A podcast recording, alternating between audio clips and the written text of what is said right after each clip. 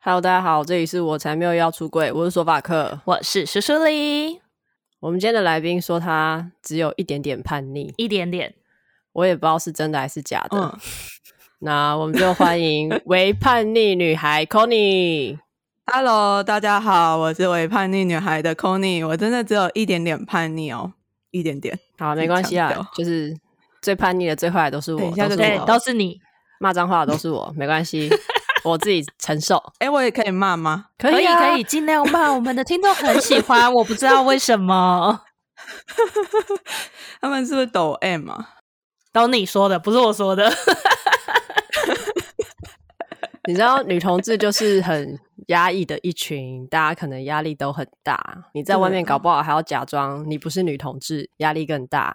就我来骂吧，嗯、好不好？罪孽都给我承担，okay. 大家过得开心就好。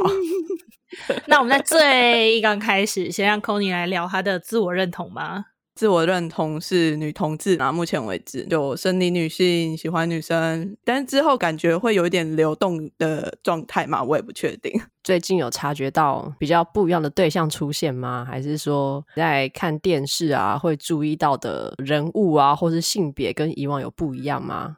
你好会问哦，要求哦，得分得分耶! 对啊，最近确实是有一些比较不一样的对象出现啊，然后对方的状态也是比较流动的。那我自己的状态通常都是跟着对方的状态在做一些流动，所以最近他在流动，所以我就跟着他一起流动的。我现在听到流动，我只想接音浪太强。为什么？就是我突然想到那歌词，现在就会觉得说，这流动的状态对我来讲是还蛮舒服的。不去定义自己是什么样子，一直以来都是我在做的事情嘛。虽然说我会对外统称我自己是女同志啊，会让人家比较好理解。我发现其实蛮多人，尤其是女同志吧，如果她发觉自己有不同的流动的面相，但其实还是会倾向于说我是女同志。好像真的大部分的人会比较。理解，或是比较愿意接纳你到一个群体里面。我觉得是因为你讲你是女同志，就可以挡掉一些异男吧。可是我没有在 care 异男啊，管他那么多。但是因为其实性向本来就是流动的，所以我觉得好像有流动都算是好事吧。没有错，我觉得是啊，不需要把自己固定在一个框架里面吧。我在听《微叛逆女孩》的时候，我发现你有一集好像是聊一些比较特别的出柜经验。我有听到你有一个是在课堂上面用全英文的报告跟班上出柜，为什么要在这种情况下出柜，而且是全英文的报告？因为我自己那时候读的是应用英文系，而且我是读假日班，所以我那个班级蛮特别的。假日班通常会读的就是已经在职工作的嘛，然后我们那个学校通常会回去念的人都是一些比较长辈级的，可能都可以当我爸爸妈妈的那种。同学了，那因为我刚好班上有一个男同志的同学，我就跟他一起想说，哎、我们要报告，然后我们就想要报告那个关于 LGBT 的英文单字的介绍。OK，就既然台下都是爸爸妈妈级的，我们要尽力的去做一点性平教育嘛，让他们知道说，OK，你身边的这些同学，我是女同志这样子。所以那时候的 opening 就是先出柜吗？还是？没有，是先介绍单字哦，先认真的报告。哎，lesbian，lesbian 是 什么？gay 是什么？bisexual 是什么？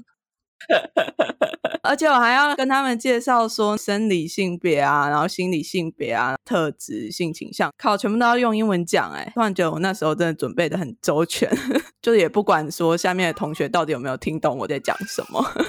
因为你不是说下面有一些是可能年纪比较大的人吗？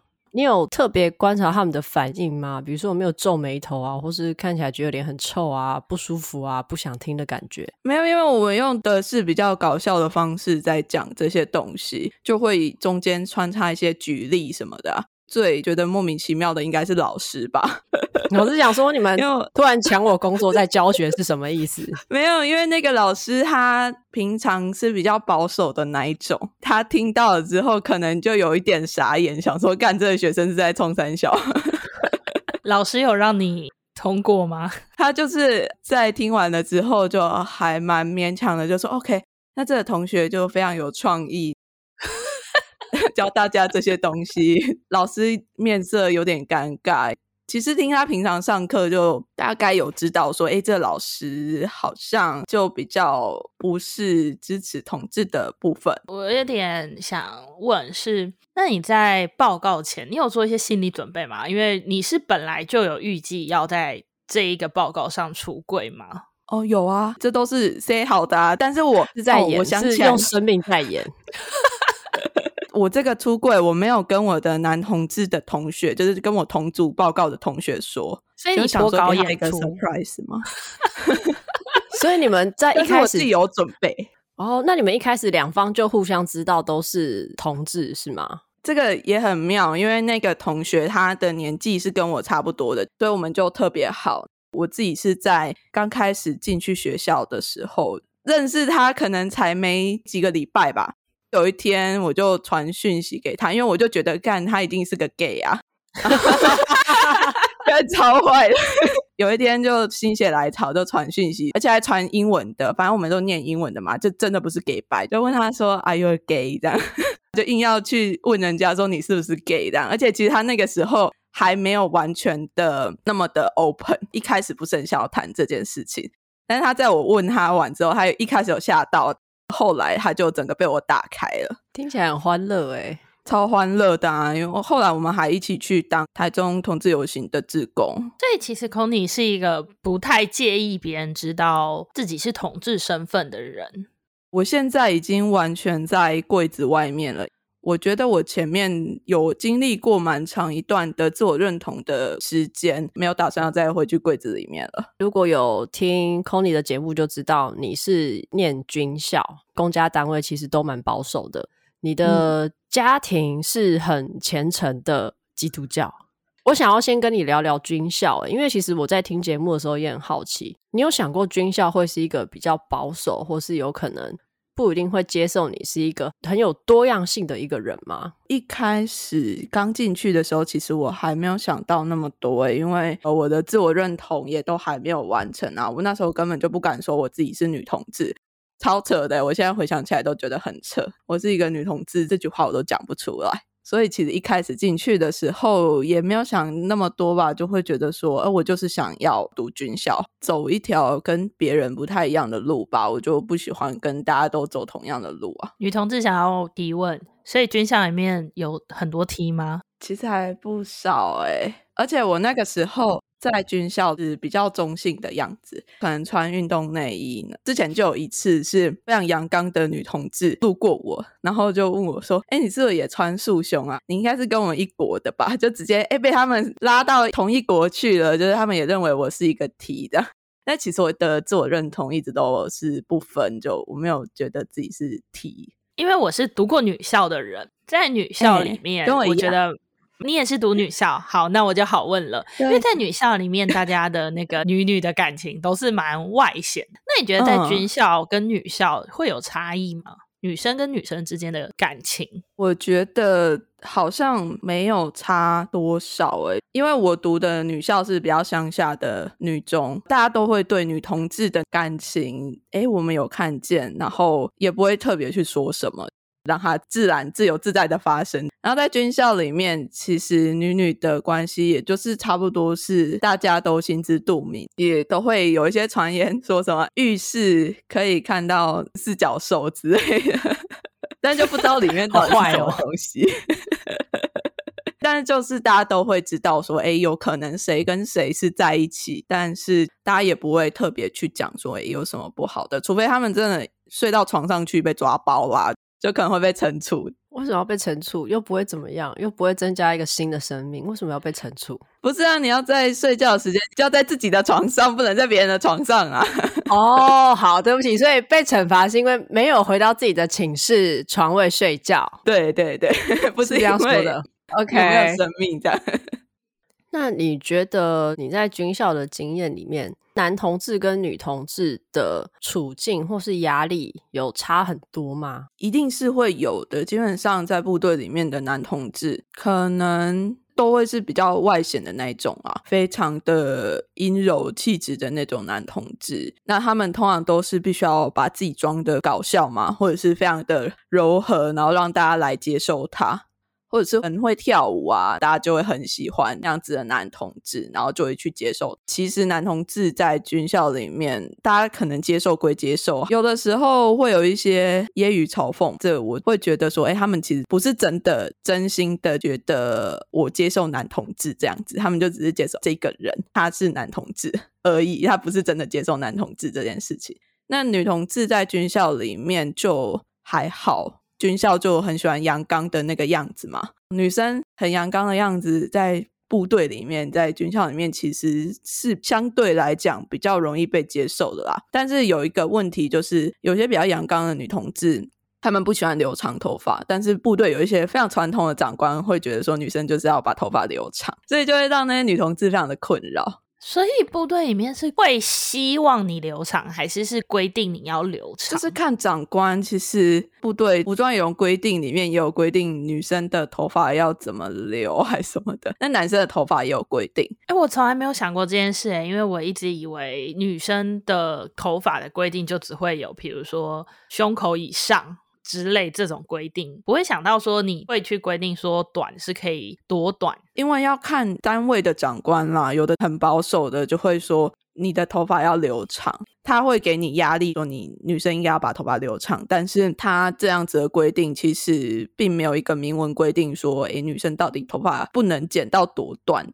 就跟苏法克的妈妈都跟他说：“你头发怎么这么短？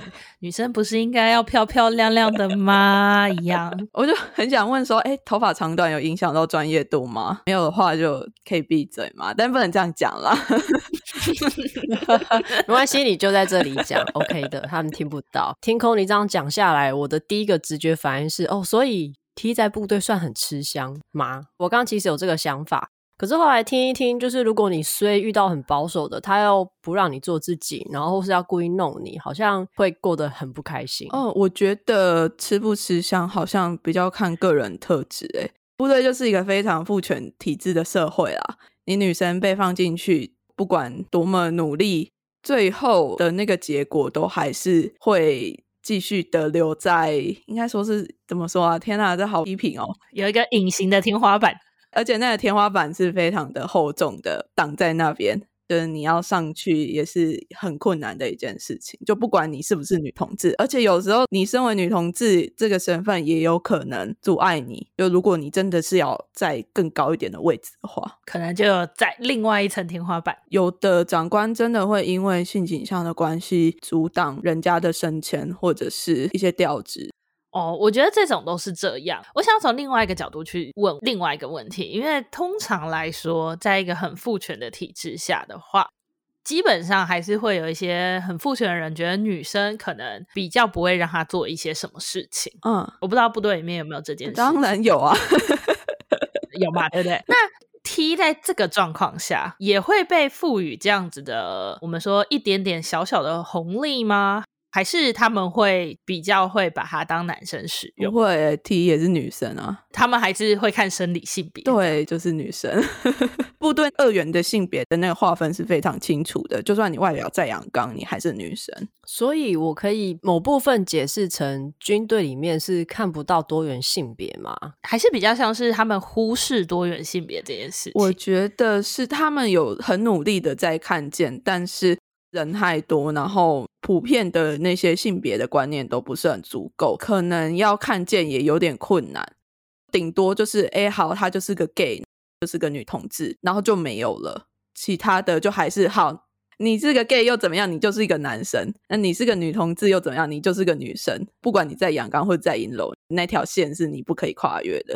那你觉得你有在部队没遇过什么？因为你是女同志，然后你觉得有点傻眼的事情？傻眼吗？可能就是有一些部队的长官就会问一些比较隐私的东西吧。我刚开始在部队里面出柜的时候，因为部队的环境都比较封闭啊，所以你只要一出柜，可能整个营区里面都知道了。就你可能只跟一两个人讲，过没多久，可能其他的单位的人也都会知道。我那时候遇过比较傻眼的是说，诶，有一个我不知道、不太认识的学长，就某一天在餐厅遇到我，开始问我说：“诶，听说你是那个什么？” 然后我就什么哪个什么东西？在公三小，我超级讨厌这种，就是连同志啊都不愿意或是不敢讲出来的人，我真的超讨厌这种。他部队很多啊，然后他就开始说：“我听谁谁谁讲的啦。”然后我想说：“啊，是哦。”就很尴尬，然后他就硬要问。硬要聊，所以才会有那么多死意男的，讲话又不好笑，然后硬要跟你装熟。而且有一些长官，他也会为了要跟你拉近距离，他以为在跟你拉近距离吧，然后他就会问一些让人家很爆气的事情，就是说：“哎，你们两个女生谁是男生，谁是女生？”这种很烂的问题一再的会出现。那你通常听到这种问题，你会抱持着想要好好教导他的心态，还是你就会觉得说干些公三小靠北哦？我帮你骂，我帮你骂，我都很有礼貌哎，我就笑笑的跟他说，我们两个都是女生，两个都是女生，就是 微笑的跟他强调这件事情，提醒他这里面的谬误是在 Hello，你都已经知道两个女生了，你还要问一个男生一个女生到底是哪里来的？这种问题真的是很容易让女同志或是男同志爆气。对啊，可是我会遇到一个比较有趣的，就是我的部队的一个长官，他比较年轻，跟我年纪是差不多的。有时候会跟我说：“ 哎，你们女生都怎么做爱的？教我一下。”就因为他会觉得说，女同志比较了解女生的身体，可以教他怎么用手指头，会让女生比较舒服一点。我觉得他给我的感觉是，他是用一个比较正确的态度来向我请教的这种感觉。那要跟他收费啊，是一个求知欲的部分啦，这就比较有趣，就会可以比较有更多的讨论，就不会像刚刚前面那样子，你想要把他们的脸扇下去，但不行，是长官。其实我刚刚这样听下来，我觉得部队里面很强调二元性别，很强调父权，因为其实刚刚不是说。他们到底看不看得到多元性别嘛？嗯，Connie 在解释之后，我的第一个反应本来是想说，干这些人是怎样，眼睛长在头上是不是？我后来又想了一下，我觉得对他们来说，他们只看得到同志的这个个体，就像 Connie 说的，知道这个人是男同志是女同志，但是他没有办法看得到整个同志的群体是长什么样子，可能他们也不愿意，或是他们觉得我没有这个必要看到。又或者是他们没有意识到自己应该要去看到，因为他们身边都是跟他一样的人啊。一个单位里面四十个人好了，会有男同志的可能也就一个两个，或女同志可能就一个两个这样子。那他们身边大部分都是跟他一样的人，那他也会觉得说自己没有必要去看见这件事情。就其实，如果站在他们角度来讲的话，好像就会变得有点理所当然，被同化了，好可怕哦！不行，不行，不行。那可是你第一次决定在军中出柜的时候，是有发生什么事，所以你才觉得我要出柜吗？还是就只是说从那个时候开始就觉得我想要放飞自我？我会想要慢慢出柜，我觉得这跟我自我认同的状态是有关系的，因为我对于女同志的这个身份的自我认同期非常的长，所以。他其实也就是从我的军校那个时候开始，一直到整个部队军旅生涯结束左右吧，这才慢慢的完全的自我认同。然后我自我认同的方式就是一直一直不断的出轨，最后终于接纳自己是女同志这样子。那时候会想要在部队里面出柜，也算是我的自我认同的一部分。好辛苦哦！我刚刚想说要一直一直出柜，一直去讲，并且有意识的让大家知道你是一个女同志。然后还要忍受军队里面那些白痴，也是真的，就是又更辛苦了，你知道？其实只有刚开始的时候，可能我自己本身也是个抖 M 吧，所以 出柜的时候就会有一种莫名其妙的快感嘛，就会觉得 OK，耶，yeah，我是女同志的。没错，是女同志是一件值得欢欣鼓舞的事情，真的，yeah、就觉得超开心的、啊。我就女同志怎么样？后来出柜对我来讲有省掉一些麻烦的事情是。因为部队的男性很多嘛，所以我自己是因为个性比较开朗、比较外放一点，然后跟男生相处起来就会有点像哥们啊。但是他们可能就会有一点点误解，说我是一个跟他们处得很好的女生。然后我之前在部队有一段时间是留长头发的，秀气秀气的，所以就一直有很多的男性不断的告白。慢慢的出柜之后，就没有人要找我告白了，我觉得很好。这也算转桃花的方式了。对，不然很尴尬。就是因为他们都真的是跟我非常亲近的同事，我们都会一起出去训练啊，一起工作这样子，所以。他们跟我告白的时候，我就哎，我要怎么跟他们讲？如果我还没有出柜的话，我是要跟他们出柜吗？还是要干嘛？可是我又没有打算那么早跟他们出柜，就那个时候，然后我又不太善于拒绝人家，所以我就会非常的委婉的说，哎，可是我现在没有想要跟你在一起。但是有的人就是听不懂，就很烦。有的人就会觉得，哦，你只是觉得我们要再多一点点时间相处，对不对？到底是这样委婉的说听不懂吗？是要我直接扇在你脸上说 老娘就是女同志，你听不懂吗？看不出来吗？他们需要，他们就是会觉得说，哦，你只是现在不想，那搞不好以后想，那我还有机会吧？就是不想要撕破脸，然后也不想要把状况弄得很尴尬。就是一个烂好人，还好，后来慢慢出柜之后，这些状态就较减缓了一点，就让我松了一口气。那你出柜之后，会不会有更多的人也来跟你出柜，然后跟你相认？好像没有诶、也没有那么容易遇到啊。单位也没有那么多的女同志、男同志吧。但是我觉得女同志很有趣，就是不太会在部队里面互相说：“诶，我就是女同志。”啊，可能也是我人看起来。长得比较鸡歪一点，比较龟毛一点的样子吧，大家不敢来找我，也有可能啊。我印象中没有什么太多的人来找我出柜还是什么的，所以不会说像女同志就自己一个小小小团体的那种状况。没有啊，我就是一个边缘人，大家没有想要理我的意思。我刚在想啊，你知道，因为他不是说很多男生跟他告白，Connie 反而是其他女生的眼中钉，他们就想说。为什么都没有人跟我告白？为什么所有男生都去跟 Connie 告白？应该不会吧？反正是我们连上有学姐就一直跟我说，那个男生不错，你要不要答应他？我想说，你不是都已经知道我喜欢女生了，为什么你还要跟我说你要不要答应他？是在哈喽莫名其妙。那会不会是其实对于他们来说，可能并没有真的认知到你是女同志这件事情啊？就是会不会对他们来说，哦，你讲了，那你就只是讲了。可是他们可能并没有真正的去知道说，哦，因为你是女同志，所以有一些东西是不是可能要帮你避掉，或者是说要特别注意？好像没有诶，他们好像也没有一个想象中的女同志的样子应该要是什么样子。我就是一个女生，然后喜欢的是女生这样而已。反而没有说，哎，你是一个女同志，所以应该要有什么样的方式去对待你？他们就还是一样用让异性恋的角度来看，就我也不太理解他们到底在想些什么。我会觉得有另外一个可能，会不会就只是他们已经习惯了这样的相处方式，就是啊，有男生追你，啊，你试试看呐。他可能那个是一个他很直接的反应，的反应对，他没有想到说啊，我前面这个人不喜欢男，是也是有这个可能性，那是他们一直以来跟我相处的方式，所以就会觉得说，因为我这样讲应该是 OK 的。哎，这还有我想到我妈连前几天打疫苗的事情，就是我妈就一直觉得说会有一些潜在的副作用是看不到或什么的，然后就又扯到说我跟我妹结婚这件事情啊，就是说哦，都还没有结婚，还没有生小孩，干嘛的。然后我就在心里想说，所以你是到底什么时候才要放弃我不会生小孩这件事情？也是有可能可以生小孩啦。呃，先要有钱，现在没有钱，所以大家赶快来抖内一下 那个育儿基金，说的真好。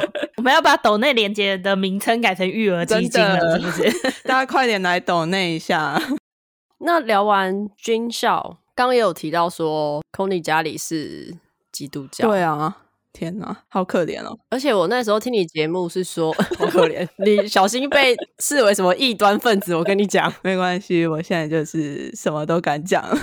因为我记得你节目有说，就是每个礼拜都会上教会的那一种。对啊，超虔诚的哦。那所以你在那个比较长的自我认同的时间里面，你有因为这样然后跟神去拉扯吗？还真的有诶，因为一开始我没有办法接受我自己是女同志的这件事情，就是因为。以前的教会就从我很小的时候就一直去啦、幼稚园的时期吧，然后一直都去到高中。教会里面教的就是同性恋要去地狱啊，地狱那个不灭的火要等你啊，要把你烧掉之类的。因为从小就一直被教这样子，所以那个概念就一直根植在我的心里面。所以我觉得这也是为什么我可能必须要一直出柜，一直出柜，来慢慢的把很可怕的地狱之火的那个根把它挖出来。就是因为同性恋是罪这件事情一直卡在我的心里面，所以在可能高中之前吧，我虽然说很早就知道自己喜欢女生，就可能幼稚园的时候就在看旁边的同学，国小就在看国小老师啊，女老师很漂亮。欸、我也是，我也是，我也是，老师很漂亮，对真的真的。国小的那些老师通常就是比较年轻的，都会很有气质，真的就觉得哦天呐，老师好可爱哦，我好喜欢老师。但是那个时候我就不会觉得说我自己是女同志，甚至会觉得说天哪，这想法出现在我脑袋里面的时候也太可怕了吧！我怎么可能会是女同志？自体的脑袋跟身体在排斥。其实我现在回想，我小时候好像反而没有被教同性恋是有罪的，会下地狱啊，下地狱会被火烧，是不是？好像没有这个观念。因为我也是从小上教会，但是我对同性恋是不对的这件事情，是我来自于我的奶奶，她会讲类似的话，嗯、所以她好像很害怕我成为女同志。结果她是先知哦哦，看来她从小就有 gay 到的，就已经开始说你不是女同志，你不是女同志，啊就啊就是妹。在那里，所以我觉得我很幸运的是，其实我的自我认同的时候，虽然是有痛苦，但是我好像没有非常久或非常根深蒂固的一个痛苦需要挖掘出来。那你觉得那个时候有没有什么事情是帮到你，突然顿悟到说啊，我需要把这一株很烂的植物给挖出来？根本就有毒吧？我觉得我自己的一个转捩点是我离开了小时候的那个教会。就因为我小时候那个教会是非常传统的教会，所以都会有一些很旧约的一些东西，很多的教条在身上啦，就不只是。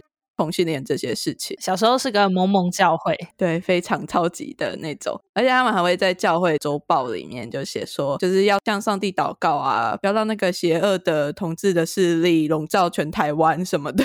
真的假的？对啊，对啊，就是这种。他反同到我觉得他有点过头了，而且那个时候的同志是没有这么，就大家还没有这么观念的吧？对啊，那时候。有一个什么伴侣法哦，那个时候二零一四还是几年的时候，所以是真的萌萌教会。对啊，所以我那时候就很痛苦啊，因为我自己好像已经知道说我自己是女同志这件事情了，然后看到教会的周报上面有写这个，然后我就觉得干，我世界都崩溃了。我就觉得，哎，小时候我就是跟着家人一起去教会嘛，就变成只剩下家里跟教会这样。我的家里又是跟着教会走，所以当这个教会在反对我这个人的时候，基本上等于也是我的。家在反对我这个人，所以我整个人就大崩溃。后来我就跟上帝祷告啊，就会很崩溃。我就问他说：“哎，为什么你要让我这样子？你他妈 不，哎，不能再说。”你要跟上帝在心里说：“哦，你他妈的怎么让我这样子，对不对？我帮你讲没关系，反正我拿香的，他不会对我怎么样。我觉得啦，没事啊，我也可以跟他讲，就是跟他说，为什么你要让我这样子？你既然要觉得我有罪，那你又要让我觉得我是这个样子。然后我那时候就爆哭狂哭，然后就跟他祷告，祷告了一阵子之后，我的心里面就突然有一个声音跑出来，他就是跟我说，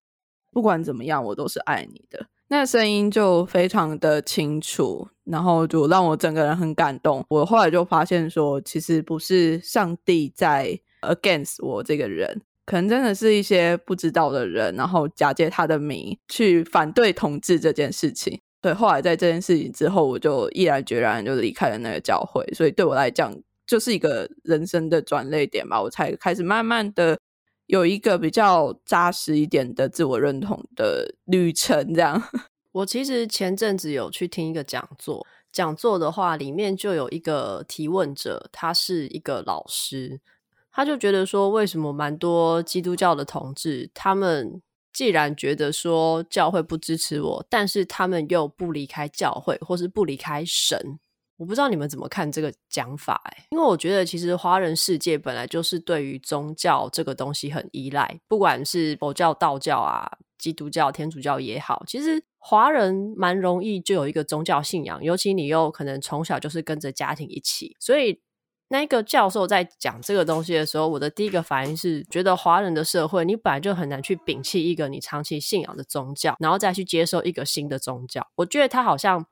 把这些事情说的太简单了，我也觉得这讲法好像太简单了，就好像可能你的原生家庭对你不是很好，然后就有人在说，那你为什么不离开就好了？可是这不是随便讲讲要离开就可以离开的。我觉得再加上对基督徒来说，我们说他是天父，我们在天上的父亲，所以如果说你很难想象的话，你也可以想象，就其实对有些人来说，他可能就是相近于家人的存在，而且教会里面的那些弟兄姐妹们，那些一起在聚会的人，也很像是你另外一个家的家人一样的感觉，所以好像也不是这么简单就可以离开的关系。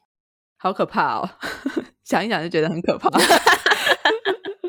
另外一种被制约的感觉，所以你们有没有突然觉得，如果你不是基督教的同志，宗教给你的压力好像其实就不会这么大，嗯，对不对？因为我是真的比较难去体会基督教同志他对于跟神明中的拉扯，因为像我家就是道教。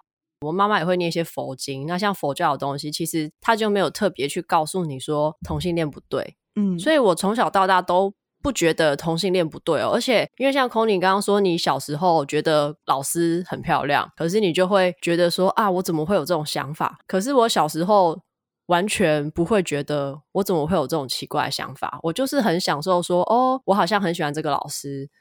我是女生，她也是女生。那我跟她不行，只是因为她是老师，她是老师，我是小孩子。对，我没有特别觉得说我们都是女生，所以不行。嗯，我好像长大了之后，慢慢接触很多女同志，才发现，看为什么只有我自己的那个自我认同的路，好像走的那么困难一样。去到了错的教会，就很多人都会说，其实不太能够理解为什么你会那么的挣扎，然后那么的。没有办法接受自己女同志的这个身份，然后我就觉得是怎样，我自己是太敏感还是太保守，把女同志这件事情当成是一件太严重的事情吗？我才没有办法那么的坦然的就直接去接受嘛？后来就觉得说，其实每个人都有不一样的生命历程。我自己那么 struggle 就是我自己的历程，那可能其他人没有那么的挣扎，那就是他们的历程，就也没有说谁比较幸运或者是谁比较不幸这样。但我觉得你挣扎完之后，你就是全部挣脱啦，对啊，就现在就是完全打开啊。没有要回去的意思。你有跟家人出柜？有啊，有啊。我觉得其实跟家人出柜对我来讲是一件很重要的事情。那时候出柜我也是准备了很久，主要是跟我妈出柜啦，因为她就是非常虔诚的基督徒。跟她出柜的时候很紧张，而且我还不是面对面跟她出柜，我就是写信给她，然后夹在一本书里面，把书放在桌上，我就出门了。然后那个时候我已经做好了没有要回家两个礼拜的准备，知道我有多害怕面对我妈的反应。豁然开朗之后，神还是有站在你这边的吧？我的感觉就是，他还是有让你后面的事情都是很顺利。嗯，上帝他可能更喜欢我的样子是现在的样子吧，非常的顺从自己内在的那些声音。然后我就觉得说，诶，他现在其实就在我的身体里面啊，就在我的心里面啊。他告诉我一些什么，就去听，然后我就去做。我觉得可能现在这样比以前的样子更像一个基督徒吧。所以我就会被很多的基督教徒就被公干，这样就觉得说你你到底在讲些什么？你有没有去教会很久了？你还敢自称是自己 自己是基督徒？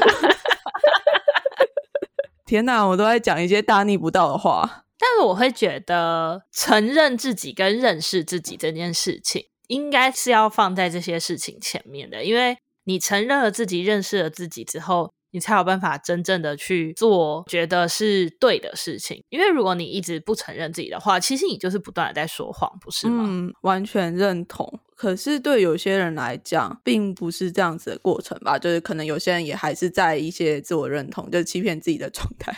我也不能说他是欺骗自己啊，但是就是还没有办法完全接受自己的状态。有时候旁人看起来会觉得有点辛苦啦，但是好像也不能干嘛。如果是我的话，我看到有人还在 struggle 的话，我就会去跟他说：“你就好好承认自己是个 gay 吧。”跟我那个同学一样。你就是冲上去，然后把人家拨开，这样拉出来啊！就看你那个样子，你就是个闪亮亮的 gay 啊，很快乐当个 gay 不好吗？我觉得就是，其实听你节目就觉得说，军校那么封闭，基督教也是很多都很封闭的。到你后来可以这样把自己拨开，我就觉得很不容易耶。因为我觉得这应该真的是跟个人特质有很大的关系。嗯，而且我那时候自我认同还没有完成的时候，我就算在交女朋友，我也不认为自己是女同志。哎，脑袋跟身体排斥成这个样子，就觉得好夸张哦。那个时候，那你怎么跟女生交往的？可是他身体很诚实，就很喜欢啊，就很正啊，怎么办？就是漂亮，我就是想要，啊、都已经亲上去了，不然怎么办？哎、欸，不过这个我真的。没有听任何的来宾或是朋友讲过，哎，就是不承认自己是那样子的角色，但是在做那个角色会做的事情，可能大家都没有像我一样那么喜欢欺骗自己吧。你很会说服你自己，对啊，但是那时候还是很挣扎啦，因为对方也是基督徒，大家都在各种挣扎，所以那段关系最后也是不了了之，因为大家都还在挣扎，大家都觉得我们之后会去地狱，那就一起手牵手去地狱，不是很开心吗？一起去不好吗？不浪漫吗？他就问我说：“这样我们会去地狱吗？”我真的很想要跟他说：“那我就跟你一起去啊！” 但是我后来没有这样回，因为我也很害怕，我真的去地狱。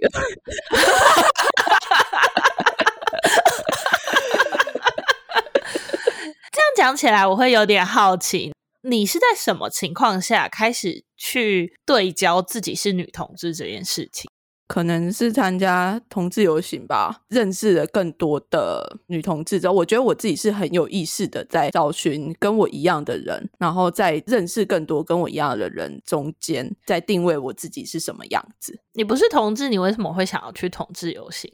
就是跟你说，我内在非常的清楚，但是就是脑袋有某一块，我就没有办法接受自己是这件事情，oh. 就是还是很 follow 我自己的身体。这样，我以为他要说因为很叛逆，所以才要去。因为我记得你有在 podcast 里面有讲到说，其实军队里面是不鼓励去做一些集会游行的事情。对啊，一开始都偷偷去啊，后来有去之后就发在脸书上面，结果就被学长说你低调一点，尽量不要。做这些事情。那刚刚有讲到 podcast，Cody 有自己的 podcast 对吧？podcast 叫做《伪叛逆女孩》。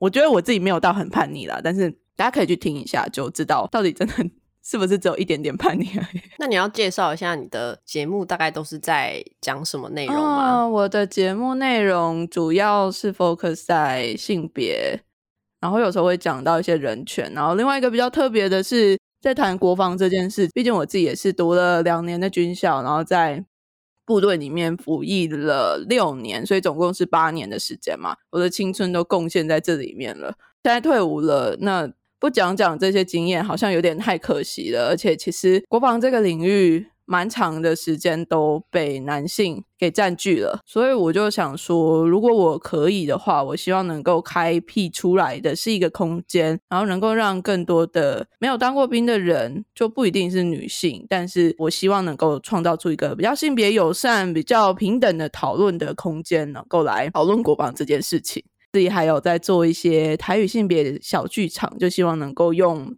台语来讲一下关于性别的事情。那反正我就是一直在做一些性别的东西。你有没有什么话会想要给那些可能现在正在跟部队里面人暧昧啊，正打算要交往三思啊？为什么是三思？为何？为何？因为军人这个工作真的是很辛苦啊，他就不是随时随地都有机会或者是时间可以去回你讯息。可能如果你真的要选军人当伴侣的话，自己要真的是一个比较独立的人，我才会觉得是比较适合的。那节目的最后，我们来做一个小小的心理测验，想要问 Connie，如果你今天走进一间书店，那你今天要买一本书，你走进去之后，你会用什么样的方式去挑选出你想要买的那本书？要买书哦，我一定会先看好我要买什么书，就去书店买。所以你要买的书通常都会是你需要的书吗？还是你会先在网络上先也是随便逛博客来之类？如果我的那个心里面的冲动到了一个极致的话，我就会去书店买书。所以你是不会盲买书的人？不会，我不喜欢盲买。就如果打开也是雷怎么办？你总会有一个你要决定我很想买这本书的过程。很想买这本书的过程。看作者吧，我自己是看作者，看一些书的介绍。我现在最近我想要读什么，就会去看我要买什么书。因为我们觉得一个人去挑一本书的这个过程，其实会蛮像他在交友市场里面要找另外一半的过程。所以你可能就是一个非常有目的性，已经想好在行动的那一种。确实是这样，我不会非常盲目的就跳进去一段关系里面，我一定是知道说，哎，这段关系我可以预想到会有什么样子的过程结果之后，我才跳进去。我觉得这样很好，我觉得很棒，这样是个成熟的行为。没错，大家不要太盲目的就一头栽进恋爱里面。那今天这一集的话，就差不多到这边。如果你身边也还有一些。在比较保守的地方的朋友还在想自己到底是什么，我觉得也没关系，你就慢慢想，然后相信你自己，多认识你自己，一定是对你有好处的。那如果喜欢这一集的节目的话，记得帮我们到 Apple Podcast 五星留言，FBIG 追踪我才没有要出柜，也可以懂内我们哦，也记得 IG 可以去追踪为叛逆女孩。Yeah. 那以上言论不代表所有女同志言论，拜拜，拜拜，拜拜。